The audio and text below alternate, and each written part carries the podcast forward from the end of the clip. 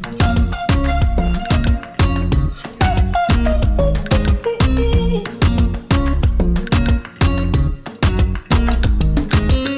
On ouvrait la fenêtre en grand Bienvenue, merci d'être à l'écoute. Vous avez rendez-vous avec votre podcast Ouvrons la fenêtre. Je suis Sophie Noailles, journaliste, et je souhaite continuer à donner la parole dans un monde où tout se vaut pour y voir un peu plus clair et puis comprendre. Je vous invite donc au fil de mes émissions à ouvrir ensemble nos fenêtres grâce à des tranches de vie qui font sens, des livres et leurs auteurs, des personnalités qui nous emmènent par les chemins de traverse pour nous aider à élargir nos horizons et nous notre réflexion. Allez, ouvrons la fenêtre, le podcast aéré est fait pour vous, c'est parti Noah Baz m'avait donné rendez-vous sur les quais de Seine dans le 15e ce soir-là. Choisir le cordon bleu pour euh, boucler l'année du prix Iriab en beauté était une évidence pour Noah, fondatrice et présidente de ce prix, pas comme les autres. Ce prix est notamment destiné à récompenser un livre francophone de gastronomie ou de cuisine, mais n'allez pas imaginer simplement un livre de recettes. Ces livres doivent mettre en valeur une histoire de tradition régionale, une histoire familiale ou culturelle, où le mot transmission est le maître mot. Alors privilégier le bon et le donne des forces, on le sait, et vous porte, et la culture est la lumière de la paix, comme le rappelle si souvent Noah Baz. Cette soirée fut donc une plongée dans les cuisines de l'atelier de l'Institut euh, Cordon Bleu pour célébrer les mots avec les membres du jury de ce prix littéraire. Le Cordon Bleu, pour ceux qui ne connaissent pas, c'est une institution plus que centenaire de renommée mondiale. On y vient de toute la planète pour apprendre les bases de la cuisine française enseignées par des chefs de renom. Nous avons donc été accueilli euh, avec sympathie et simplicité euh, par toute l'équipe et par son directeur général, le directeur de cette noble maison qui n'est autre qu'Éric Briffard, chef étoilé au palmarès époustouflant. Éric Briffard a la transmission chevillée au corps et au cœur, comme le rappelle Noah Baz. L'amour qu'il a pour son métier, son respect du produit et son immense talent représentent avec bonheur la France dans ce qu'elle a de meilleur. Cette soirée du prix Zyriap fut donc un arc-en-ciel ludique, une parenthèse conviviale et joyeuse dont on a bien besoin en ce moment. Alors vive la table et les livres qui rassemblent et parole à quelques-uns des membres du jury. Bonjour Noah Baz. Bonjour Sophie. Alors comment on se retrouve? Oui, ben voilà. Euh, Dans un cadre exceptionnel. Ben, écoutez, oui, parce que j'ai eu l'idée donc de, vous convier à cette euh, troisième réunion qui habituellement est notre réunion du vote pour le prix Zériab. Euh, mais cette année, comme euh, à cause des circonstances sanitaires, nous avons décidé de faire un prix pour 2020-2021. Mais j'ai quand même voulu conclure l'année en invitant le jury à un repas convivial, mais en même temps, euh, dans une école que j'affectionne euh, particulièrement et que j'aime beaucoup, qui est le Cordon Bleu, puisque j'ai fait une partie des hautes études du goût et de la gastronomie ici, et que j'ai une affection toute particulière pour Éric Briffard, qui est un chef absolument génial. Chef étoilé. Et, voilà, c'est un chef étoilé qui était euh, au Georges V, qui pendant longtemps a été aux commandes du 5, euh, donc euh, au Georges V, avec qui j'ai fait plusieurs marchés parce qu'il proposait beaucoup de choses ludiques autour de la cuisine. J'aime énormément à la fois sa modestie, sa gentillesse, sa bienveillance et son amour du produit. Et donc il dirige cette maison prestigieuse. C'est le chef d'orchestre de cette prestigieuse maison qui représente ce que la France a de plus beau et de meilleur. Euh, en gastronomie, qui est une carte fabuleuse aujourd'hui. Euh, et on y vient du monde entier. On vient du monde entier. Alors, c'est une école où les, élèves viennent du monde entier euh, pour apprendre l'art de cuisiner à la française. Ça n'a pas de prix. cette école a été, il y a quelques années, il vous le dira tout à l'heure lui-même, totalement réorganisée. Elle se trouvait dans un autre côté du 15e arrondissement. Là, face à la Seine, dans un bâtiment fabuleux, il y a un jardin sur le toit où il y a des herbes aromatiques qui poussent. Un potager extraordinaire. Absolument. Donc euh, aujourd'hui, moi je trouve que le bon et le beau font du bien. Le bon et le beau. Oui. Alors, en quelques mots, justement, euh, Nora, ce prix Ziryab. Alors, Ziryab, ça veut dire quoi? Alors, Ziryab, c'est un personnage. C'est un personnage qu'on appelait le merle noir, qui a vécu euh, à la période abbasside, qui donc à Bagdad, hein, qui était vraiment la capitale euh, de tout ce qui était essor culturel sous les abbassides. Donc, ça se situe au 8e siècle à peu près. Euh, C'était un innovateur. Ziryab était un musicien il était très connu euh, pour ses talents de musicien. Le, son nom, le Ziryab, ça veut dire l'eau d'or. Si on dit euh, vraiment, on, voudrait expliquer ça, c'est l'eau qui coule de l'or. Parce que Haroun el-Rachid, qui était donc euh, le, sultan à l'époque, qui est, à l'époque des Abbassides, l'avait surnommé ainsi parce qu'il chantait, il récitait la poésie comme personne. Et donc, on lui a donné ce surnom de Merle Noir. Ensuite, il a été euh, en Andalousie, à la demande des, des euh, monarques qui étaient sur place. Et il a exporté tout ce raffinement euh, gastronomique euh, euh, donc en Europe. Ce que les gens ne savent pas. Vous savez, il y a quelques années, il y a le repas gastronomique français qui a été inscrit au patrimoine immatériel de l'UNESCO. Qu'est-ce qu'il comporte, le repas gas- gastronomique français? Un déroulé de menu, c'est-à-dire qu'on commence par une mise en bouche, un enfin là, une mise en bouche, un, un potage, un premier plat, voilà. Les gens ne savent pas que c'est Ziryab qui était à l'origine de ça. C'est-à-dire que c'est lui qui, le premier, a euh, dit, pour commencer un repas euh, de façon euh, civilisée, on commence par un potage, ensuite il y a un premier plat de viande, de poulet, une protéine, et ensuite on termine par un dessert. C'est grâce à lui qu'on connaît l'asperge, parce que à la période où il vivait, l'asperge était considérée comme une mauvaise herbe. Il a eu l'idée de l'affûter, de la préparer et de lui trouver des propriétés à la fois aphrodisiaques et euh, vitaminées. C'est lui qui est à l'origine du dentifrice. C'est lui qui est à l'origine d'une très belle table parce qu'il choisissait les brocards les plus lourds qu'on pouvait trouver du côté de Damas et de Bagdad. Et il les prenait avec lui en Andalousie. C'était vraiment un innovateur, un D'où ce prix littéraire. Alors voilà, je lui ai, j'ai donné euh, le nom de Ziryab à ce prix par affection à un monsieur que j'aime beaucoup, qui fait partie de notre jury, qui s'appelle Farou Mardam Bey, et qui a été le premier à parler de la cuisine de Ziryab dans la revue Kantara de l'Institut du monde arabe. Euh, je faisais mes études de pédiatrie à Paris. J'étais médecin de la ville de Paris. Et donc j'allais euh, dans le Marais, euh, à mon bureau qui était rue des Francs-Bourgeois. Et sur, le long du trajet, je lisais la cuisine de Ziryab. Je ne connaissais pas Farou à l'époque. J'étais jeune étudiante, jeune maman. Voilà. Et ces récits me transportaient, me faisaient voyager au pays du beau, du bon. Et un jour, au Salon du livre francophone de Beyrouth, nous nous trouvons par le hasard du calendrier côte à côte pour une table ronde gastronomique. À la sortie de cette table ronde, il y avait un dîner qui était organisé par l'Orient littéraire et je me retrouve euh, à côté de lui et à côté d'une dame qui s'appelle André Malouf, qui est donc l'épouse d'Amine Malouf, que j'aime beaucoup également. Et donc, euh, pendant le dîner, c'était, vous savez, début novembre, la période des prix littéraires et tout. Et je me dis, bon, tout le monde parlait du concours, du Renaudot, du Femina. Et je me dis, mais pourquoi ne pas créer un prix gastronomique qui se ferait un pont culturel entre l'Orient et l'Occident? Alors, on a commencé à rire. On s'est dit, on va l'appeler le prix Loukoum, puis le prix euh, Baklava. Et puis, je regarde, euh, je regarde Farou. Et? Et j'ai dit, tu sais quoi, je vais l'appeler le prix Ziryab. Il me dit, génial. Je dis, tu es le papa de Ziryab, je suis sa maman. Et sa marraine sera Hind Darwish, qui est la directrice de l'Orient littéraire. Et voilà comment, en 2014, euh, ce prix est né. Euh, J'avais appelé Jacques Lang, euh, que j'aime beaucoup également, à qui j'avais proposé d'être, de faire partie du jury, ce qu'il a accepté. Et nous nous sommes lancés dans euh, dans, le, prix. Donc le prix récompense chaque année un ouvrage gastronomique francophone qui raconte une belle histoire de tradition. Voilà, c'est pas simplement un ouvrage culinaire. Hein, non, c'est pas simplement des recettes. Il faut qu'il y ait de la transmission, de la tradition, Absolument. une histoire qu'on raconte. Absolument, parce que vous avez des ouvrages culinaires, il y en a 40 par jour.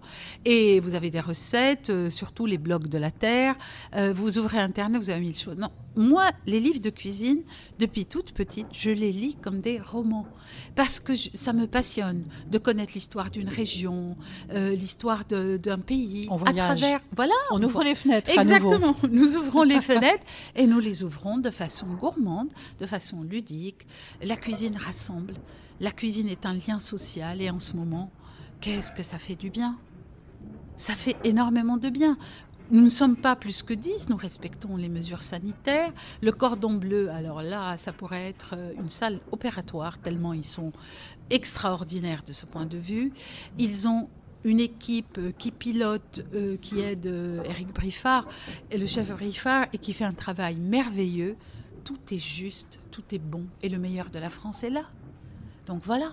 Et moi. Et le meilleur de la France dans sa représentation interculturelle. Exactement. Et donc ce qui fait que, en général, cette troisième réunion, donc aujourd'hui c'est notre réunion annuelle, puisqu'on ne va pas délibérer aujourd'hui, nous présentons les livres. Il y a un menu que j'établis avec le chef à l'avance. Nous présentons les livres et ensuite nous délibérons. Aujourd'hui, on va présenter les livres, les nouveautés. Le gagnant est invité à Beyrouth. Euh, il y a plusieurs personnes du jury qui, chaque année, euh, ont l'habitude d'y aller. Elles vous le diront elles-mêmes. Et pendant cinq jours, nous sommes baignés dans un bain de culture gastronomique. Je les emmène partout, visiter des lieux que les touristes ordinaires ne, ne, peuvent pas connaître. On en avait parlé dans, pas, le précédent dans, le voilà. Et donc, euh, voilà, nous sommes baignés dans ce bain de gastronomie, dans ce bain de mets et de mots. Euh, et voilà, et nous essayons d'adoucir le monde. Je veux dire, euh, la culture, c'est quand même la lumière de la paix aujourd'hui. C'est quelque chose qu'il faut absolument défendre. Et cette culture me tient à cœur, parce qu'autour d'une table, les gens sont amis, les gens, euh, je sais pas, il y a, y, a, y a de bonnes ondes qui passent et on en a besoin. Et là, on a pris une photo tout à l'heure, Noah, devant euh, tous ces drapeaux du monde entier Exactement. qui sont représentés là. Et vous avez dit à juste titre, on se croirait à l'UNESCO. Eh bien, c'est un peu l'UNESCO de l'amitié de la bonne table. Voilà, c'est ça ce que c'est comme ça que je vois ce prix. Alors, on va découvrir hein, au fur et à mesure de ce podcast euh, les différents invités. Parmi les membres du jury. Les membres du jury, les membres du jury qui peuvent être euh, éditeurs, qui peuvent être aussi Absolument. cuisiniers. Exactement. Alors, nous avons Sabine Buquet, donc la directrice euh, des éditions de l'Épure, qui n'est pas là aujourd'hui parce qu'elle est en Grèce pour un, une rencontre professionnelle. Euh, et puis les autres vont se présenter au fur et à mesure. Ce sont des personnes toutes férues de livres, euh, férues de cuisine, de gastronomie, qui sont curieuses de la vie euh, on mange trois fois par jour, autant que ce soit sympathique, non? Voilà.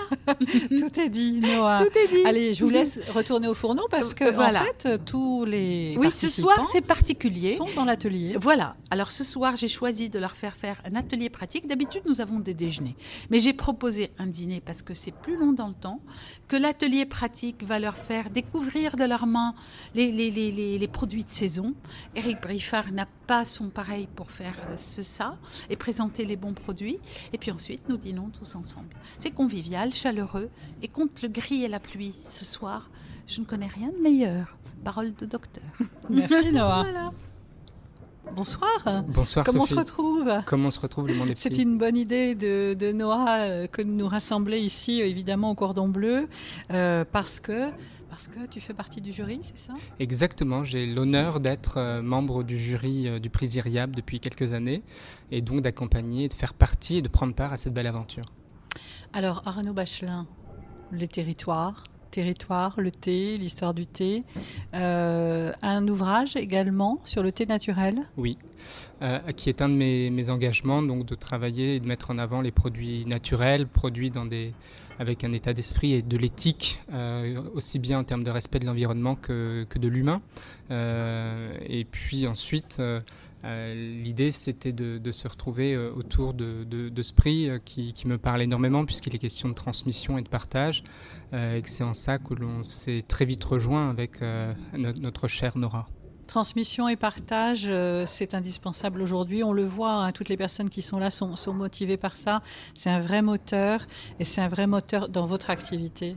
Oui, euh, c'est très important et c'est en fait euh, le leitmotiv permanent pour moi et mes équipes de, travailler sur transmettre au, mieux les, toutes les informations euh, que l'on peut avoir, parce qu'on avait tous énormément d'inquiétudes en termes de traçabilité des produits depuis quelques années. Euh, et puis on a envie que les produits que l'on transmette soient sains. Et puis surtout, moi j'ai tendance à souvent dire que je ne suis qu'un passeur euh, et que je suis simplement... ma seule chance est d'avoir rencontré un jour ces producteurs de thé qui font un travail admirable et que mon rôle est de le mettre en avant le plus possible et de les mettre eux au premier plan et moi au second. Il y a un savoir-faire aussi qu'on a envie de mettre en avant, qui est qu'on a besoin de mettre en avant Oui, qu'il est important de mettre en avant parce qu'on a énormément d'a priori sur euh, tout un tas de produits et, le thé que j'ai la chance de travailler euh, a énormément d'a priori euh, aux yeux du grand public. Beaucoup n'y voient qu'une tasse d'eau chaude, euh, d'autres y voient des, ils pensent tout de suite aux pesticides quand on leur présente ce, type de, produit. On, est vite perdu, c'était ça aussi que j'ai voulu mettre en avant dans, mon livre, euh, et ça me paraît euh, totalement dans l'air du temps aussi. On a besoin d'être rassuré, encore plus dans une période comme comme celle que l'on traverse tous. Euh, donc pour moi, c'est véritablement des choses qui sont euh, indissociables de, mon quotidien. Et si d'une manière ou d'une autre, on me demandait d'en faire autrement, je, préférerais arrêter. C'est aussi le thé, évidemment, un, un produit euh, autour duquel on se retrouve.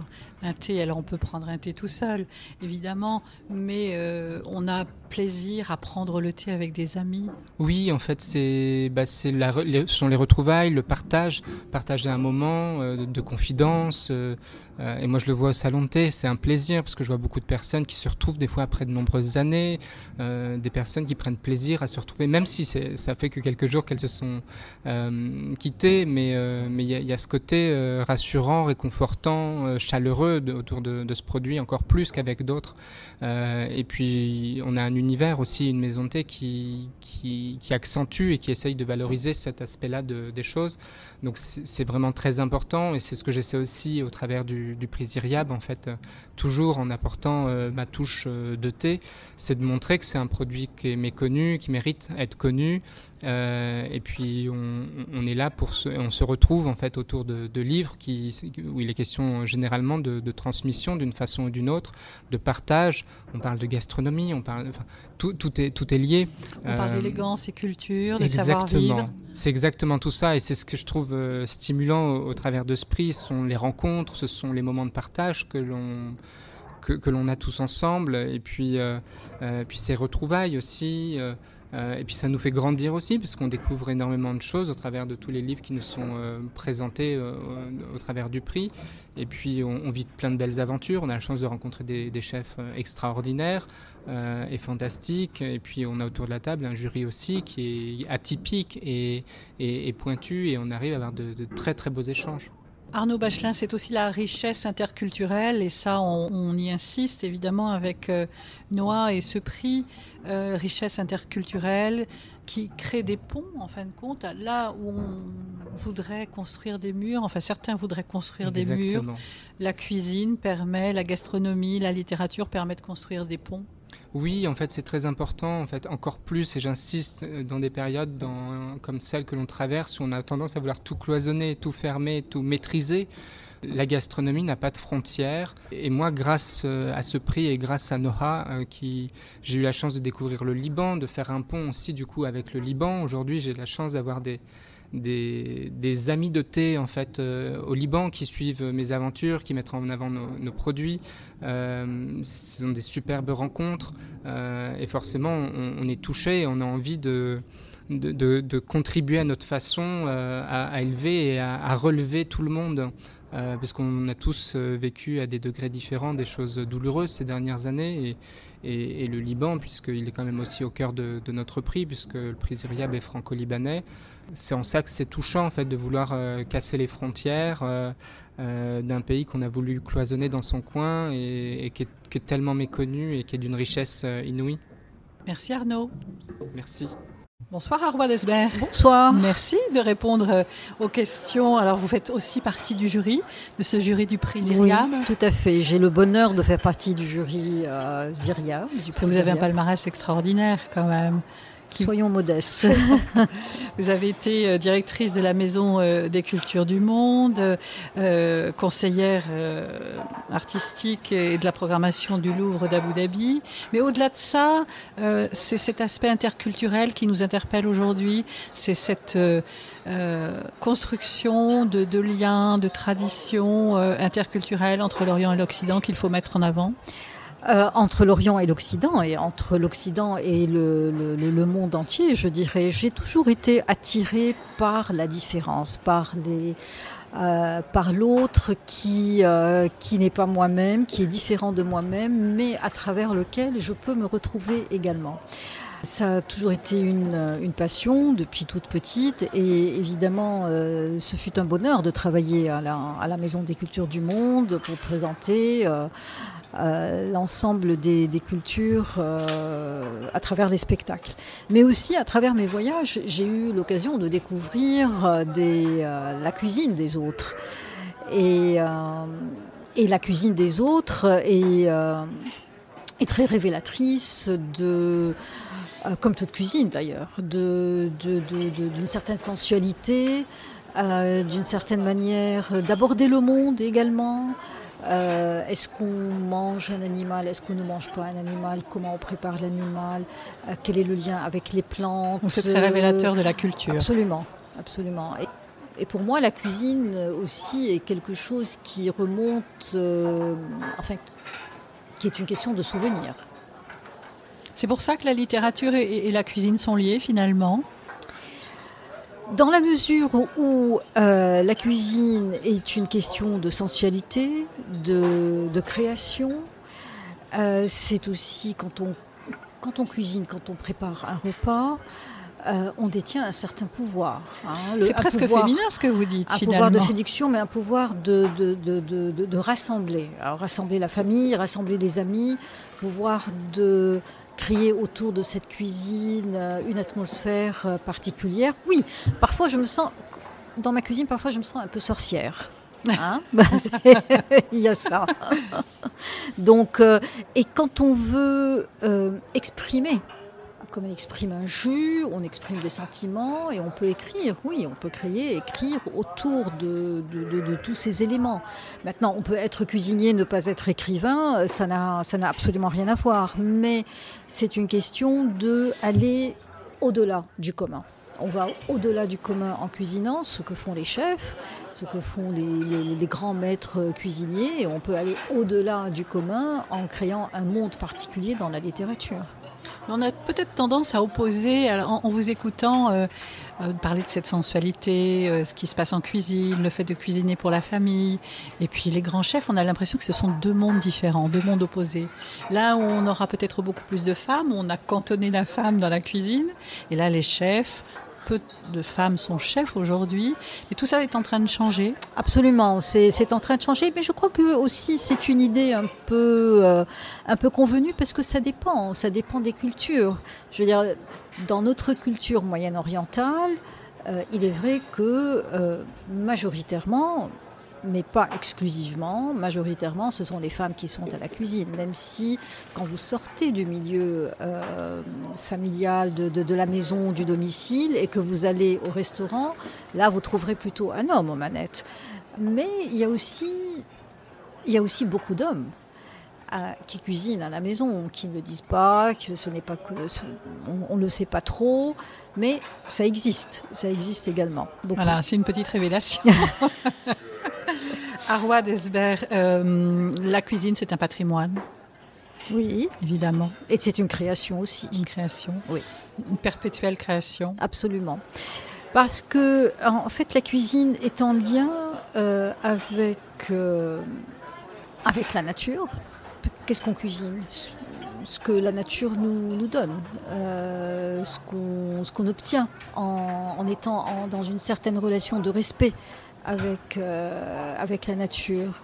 Et à partir de là, à partir de ce monde qui évolue, forcément tout évolue. Hein. Nous évoluons avec, j'espère vers le mieux, mais. Euh, en tout cas, c'est ce qu'on essaye de faire, c'est ce que Noah Baz a essayé de faire avec ce prix Zyriab. Ce qui est intéressant, ce qui, ce qui est particulier, ce qui, ce qui m'attire dans le prix, euh, dans le prix c'est le lien entre la littérature et la cuisine. C'est-à-dire que la, euh, la cuisine n'est pas cantonnée à une recette, et elle est beaucoup plus qu'une simple recette. Elle prend racine dans une histoire, dans une tradition. Il y a transmission, il y a, euh, il y a transmission, il y a création, il y a, il y a recherche. Euh, il y a séduction, enfin il y a tout. Il y a voyage, il y a, euh, il y a étonnement, euh, il, y a plein de, il y a plein de choses. C'est tout, toute la vie? C'est beaucoup dans la vie, c'est déjà pas mal. Ce n'est pas toute la vie, mais c'est beaucoup dans la vie. Le repas dans la tradition moyen-orientale, évidemment, il, a une place prépondérante, sinon presque vitale. C'est un moment important dans la culture moyenne-orientale, mais dans toutes les cultures également. Quand vous voyagez dans le monde, vous voyez que le repas, c'est vraiment le moment où euh, tout le monde est réuni autour d'une table, ou euh, parfois ce n'est pas une table, mais on est par terre, mais c'est un moment de fête, c'est un moment privilégié, et, euh, c'est un moment d'échange aussi. c'est un moment où, où, on voit aussi la structure sociale. voilà. Euh, c'est vraiment un moment important. Ce serait ces points communs-là qu'on retrouve dans toutes les cultures, finalement? Il y a beaucoup de choses en commun. Il y a des détails qui, qui, diffèrent d'une culture à, une autre, mais il y, a, il y, a, énormément de choses en commun, oui. Est-ce que vous avez lu à un moment donné, puisque vous êtes grande lectrice évidemment, membre de ce jury, est-ce qu'il y a un livre en particulier qui vous a marqué? Un livre en particulier autour de la cuisine? Autour de la cuisine. Alors, euh, ce qui m'a marqué comment? Parce qu'on peut être marqué de différentes manières.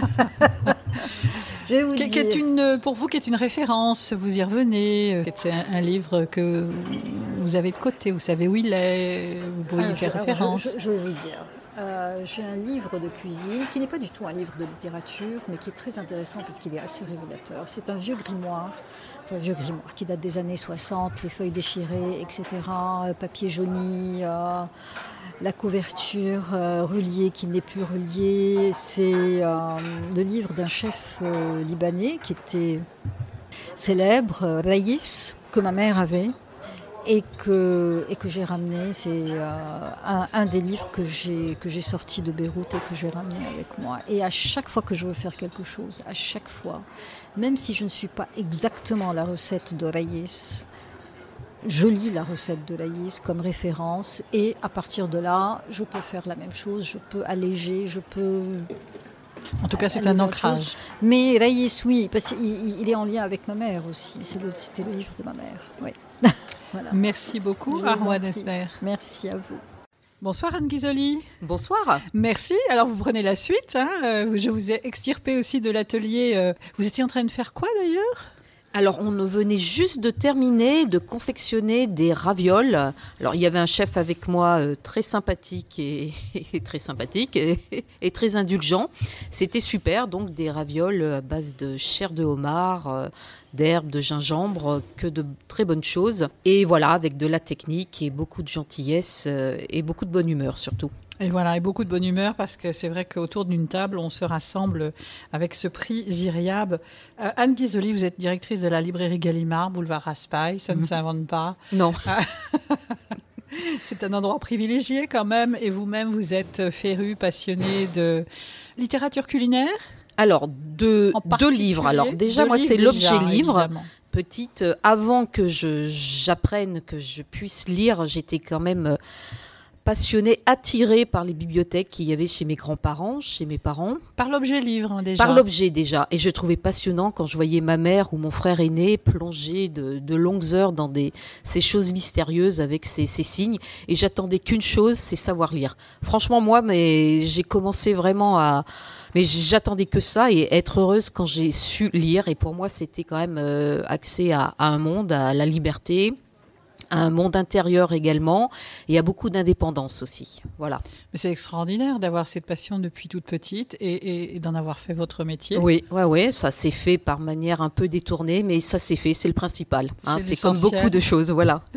Alors ce prix Iriab, c'est un prix qui, qui rassemble euh, des passionnés, des passionnés de livres, des passionnés de cuisine, d'histoire, de tradition. Tout ça, tout ça mêlé en même temps. Il faut qu'il y ait tout ça comme ingrédient dans, pour faire un bon livre qui va parler de cuisine. Alors oui, il faut tout ça comme ingrédient et comme en cuisine, il faut des ingrédients, euh, on va dire les plus simples, les plus honnêtes, voilà comme de la des bons produits, euh, voilà parce que effectivement, euh, quand on parle cuisine, alors j'aime les livres, j'aime aussi beaucoup manger. Et là aussi, euh, j'aime bien faire la cuisine quand je peux. C'est un moment pour moi qui est aussi de, pas seulement de détente, euh, mais qui, c'est comme la marche en montagne. Pour moi, ça me permet de, de couper et de, de, me retrouver. Voilà, je mets la radio, la musique et je cuisine. Et donc voilà, pour les livres, euh, effectivement, la cuisine, le prix Iriab, c'est quand même un prix, je pense, qui s'attelle essentiellement, c'est ce que souhaite, je pense, euh, aussi nous à base, à la transmission. Parce que pour moi, la gastronomie, la cuisine, on va dire plutôt cuisine en ce qui me concerne que gastronomie, mais c'est tout ce que, ce que, ce que a pu me transmettre ma mère, mes grands-mères, même mon père qui euh, voilà s'était mis à la cuisine euh, les dernières années. Et j'ai quelque chose de très troublant qui me fait toujours plaisir, en même temps beaucoup de peine, c'est à la mort de, mon père, il avait hébergé pendant deux ans une, de ses petites filles et il lui faisait des repas. Mais alors, euh, et elle me souvient, le jour de sa mort, elle avait sa grosse larme qui coulait. Elle m'a dit jamais plus je ne mangerai le saumon de papy. Et c'était ça aussi, c'est la transmission. C'est pas seulement pour elle, son grand-père ne se résume pas seulement à ce saumon, mais voilà, ce saumon, si elle le mangera plus, effectivement, il sera plus fait comme le faisait son papy. Et euh, c'est tout, c'est tous ces petits goûts, ces, odeurs.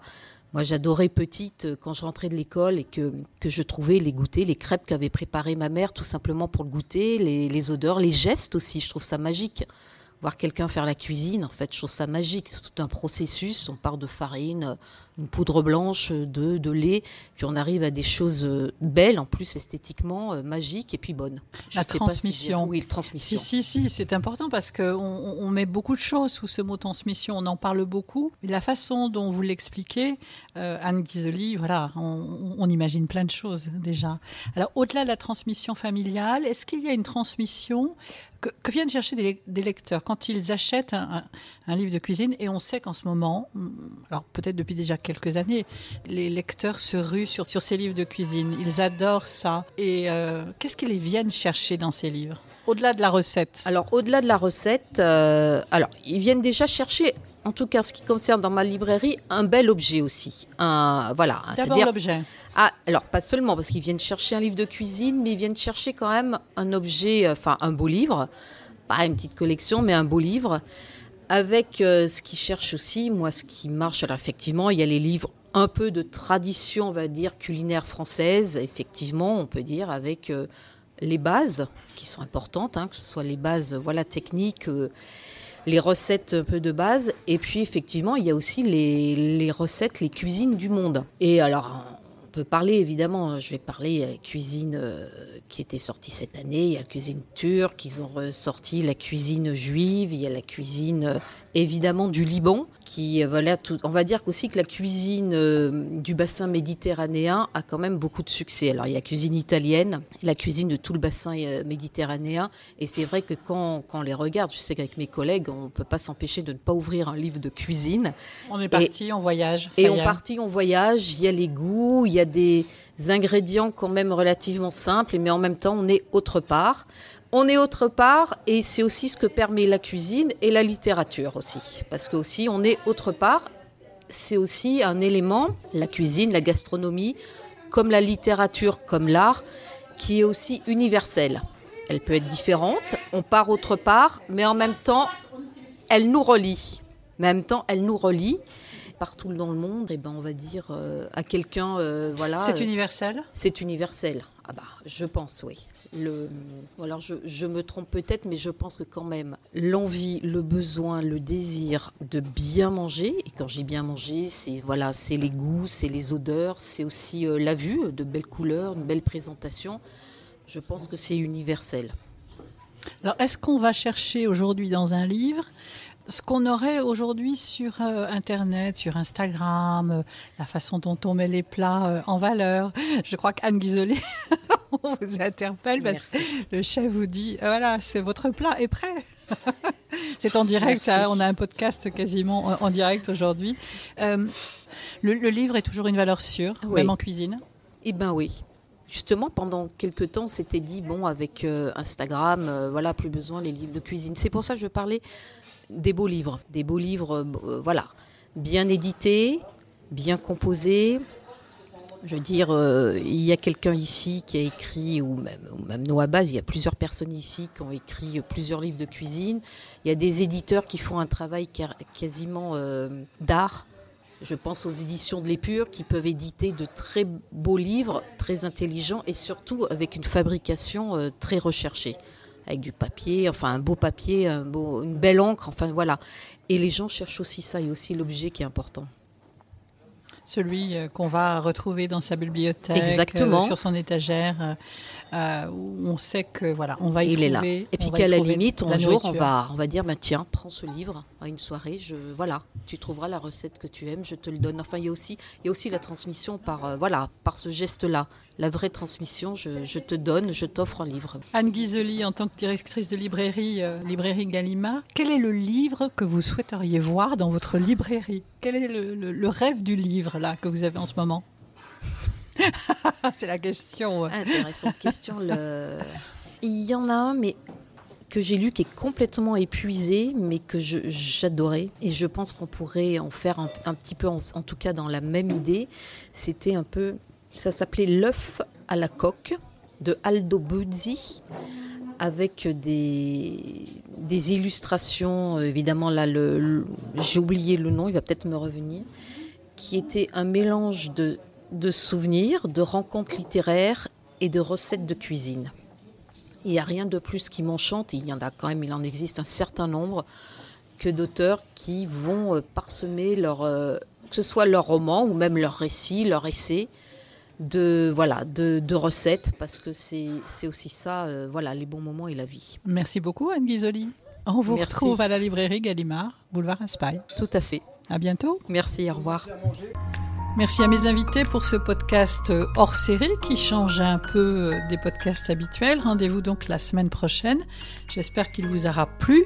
Ouvrons la fenêtre, vous le savez, est un podcast indépendant et qui a besoin de vous. Je vous invite donc à me laisser des étoiles euh, sur les plateformes d'écoute, notamment sur Apple Podcast, et puis à le partager sur votre réseau. Vous pouvez aussi désormais vous inscrire à la newsletter que j'envoie euh, chaque semaine pour vous tenir un peu au courant des avancées de ce podcast. Et puis, vous pouvez aussi, euh, selon vos moyens, participer financièrement via la cagnotte Tipeee. Vous trouverez tous les liens sous ce podcast sur la plateforme Ocha.